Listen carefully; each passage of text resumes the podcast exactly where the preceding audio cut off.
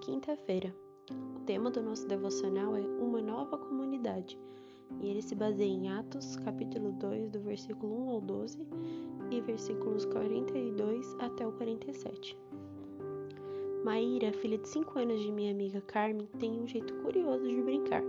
Ela mistura bonecas de tipos diferentes para formar uma nova comunidade. Em sua imaginação, devem estar juntas. Esse é o seu povo. Ela acredita que quando elas estão juntas são mais felizes, apesar dos diferentes tamanhos e formatos. A criatividade dela me lembra o propósito de Deus para a igreja. No dia de Pentecostes, Lucas nos diz: Naquela época, judeus devotos de todas as nações viviam em Jerusalém.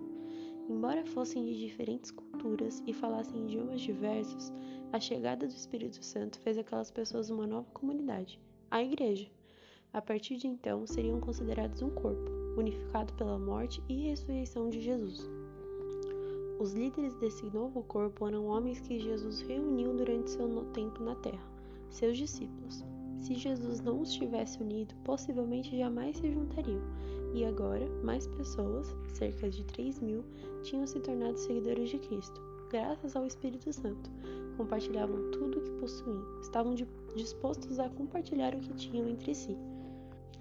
O Espírito Santo continua a unir os grupos de pessoas. Talvez nem sempre nos entendamos bem, nem entendamos de imediato uns aos outros, mas, como cristãos, pertencemos uns aos outros.